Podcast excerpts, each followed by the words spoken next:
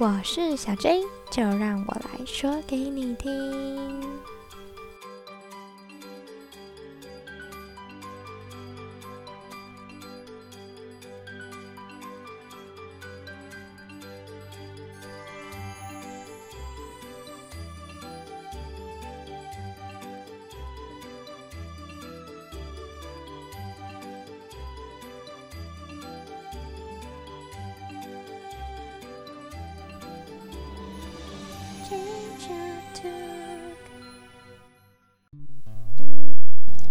耶，真的是太开心了！我的第一集终于开始啦。那首先呢，要先给大家一个小知识。每次说到幼教啊，就会有很多人好奇的问说：“诶，那你们是不是保姆？”还会有人觉得很奇怪，想说幼保跟幼教它到底有什么不同？其实幼儿园老师啊，它有分成教师和教保员哦。教师和教保员，他最大的不同就是在于你有没有一张教师的证照。那那一张证照有它的话，会差在哪里嘞？就是薪水了，而且他取得的方式也多了一些门槛啊。那顺便一提哦，公司里的薪水是差非常多的。当然，因为幼儿园它并不属于国民义务教育里面的其中一环。所以台湾其实有非常非常多样的私立幼儿园，不过近年来呀，也因为少子化对应政策的关系，有一些非营利幼儿园兴起。但是非营利幼儿园它适用的法规它又不一样喽，薪水当然它也就不一样了。所以总而言之，纯粹就薪水来看的话，还是公立幼儿园老师最高的。所以很多刚毕业的大学新鲜人都会很想要考上公立教师，而且而且最重要一点就是，公立的时间是准时上下班呢，然后薪水又多，是不是感觉听起来就是一个非常棒的差事呢？嗯，好，那我们就来进入今天的正题吧。印象记得是二零二零年的二月吧，刚过完年的时候啊，就因为 COVID-19 的关系，我们每天去学校都要戴口罩、喷酒精跟量体温。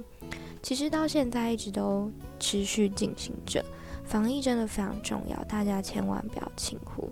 而且最近桃园的部分也是开始有一些本土的案例，所以大家务必务必要小心。今天呢，就是要来和大家分享一个关于生病的故事。先声明一下，这绝对是来自我朋友学校的故事哦。在一个非常日常的午餐后，班里的一个小男孩，他突然感觉到身体不舒服，拉肚子、呕吐。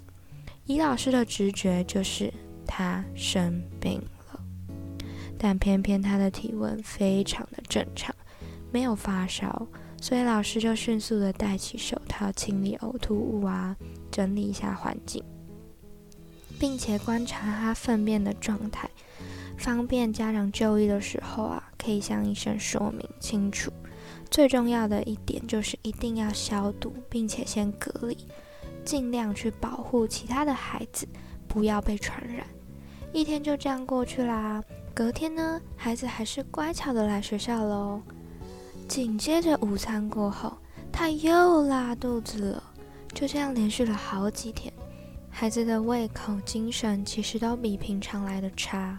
可是每当老师问家长是否就医的时候，得到的回复总是：“我们家孩子在家很正常诶，没有吐，没有拉，还可以吃很多。”接着，随着他的传染力越来越强，班上的孩子接着中标。渐渐的，全班竟然请假了一半以上。但那位最早生病的小男孩呢？他痊愈了，是不是很令人哭笑不得啊？很多人听到这边就会怀疑说，为何学校不能强制的要求孩子不来学校呢？答案其实是因为前面有提过他没有发烧嘛，所以学校他也没有明确的理由请他回家。而且呢，就因为他没有就医。实在没有办法确定他是否是传染疾病，学校其实也是很无奈的。而且我那个朋友呢，他已经用尽全力，不断的去想要怎么跟家长沟通，甚至要跟家长说我要以疑似传染疾病去向上通报，拜托家长去就医。可是因为其实证据并没有太多，也是搞得他每天想破头啊，只能不断的告诉家长孩子在学校的状况啊，然后一直一直的劝说。可是家长的回复真的让人很无奈。不过这个故事真正最好笑的地方就是，几天后呢，我那位朋友他也中标了，他拉了好几天的肚子。当下听到这个故事的时候，我心里真的是想说：天哪，怎么会有这么没有公德心的家长？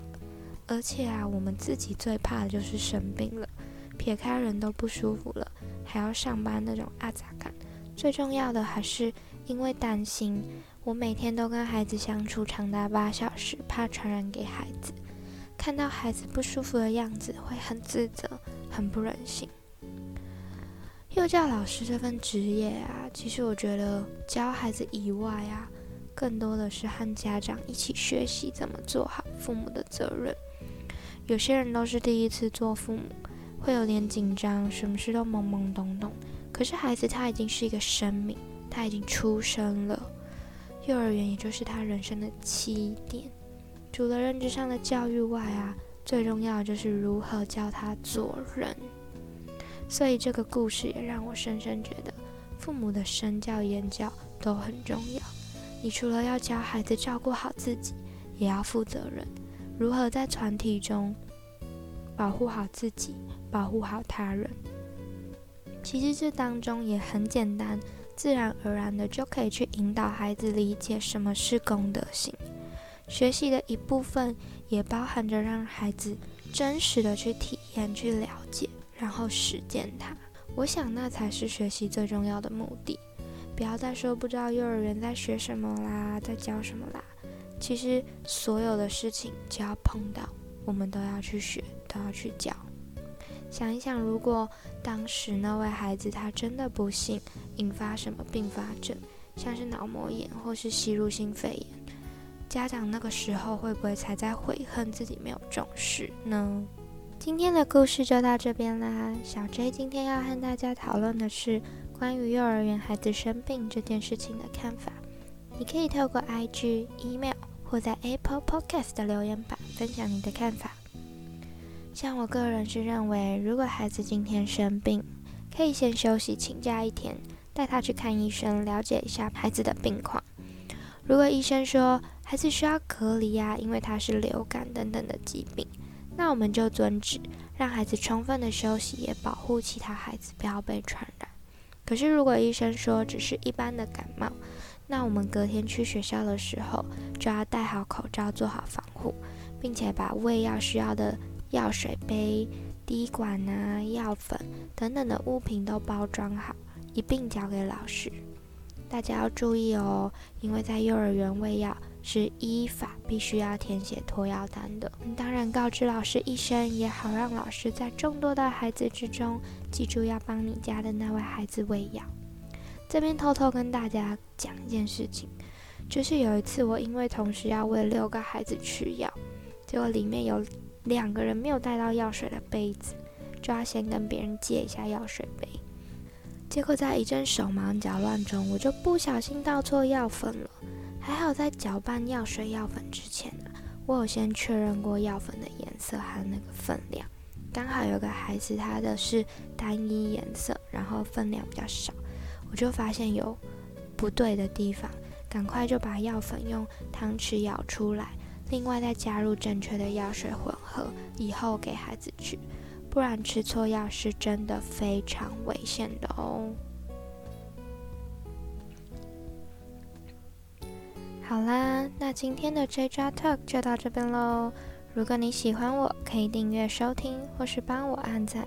有任何话都欢迎写信分享告诉我，我就会在下期说给你听。那我们下次空中见喽。拜拜。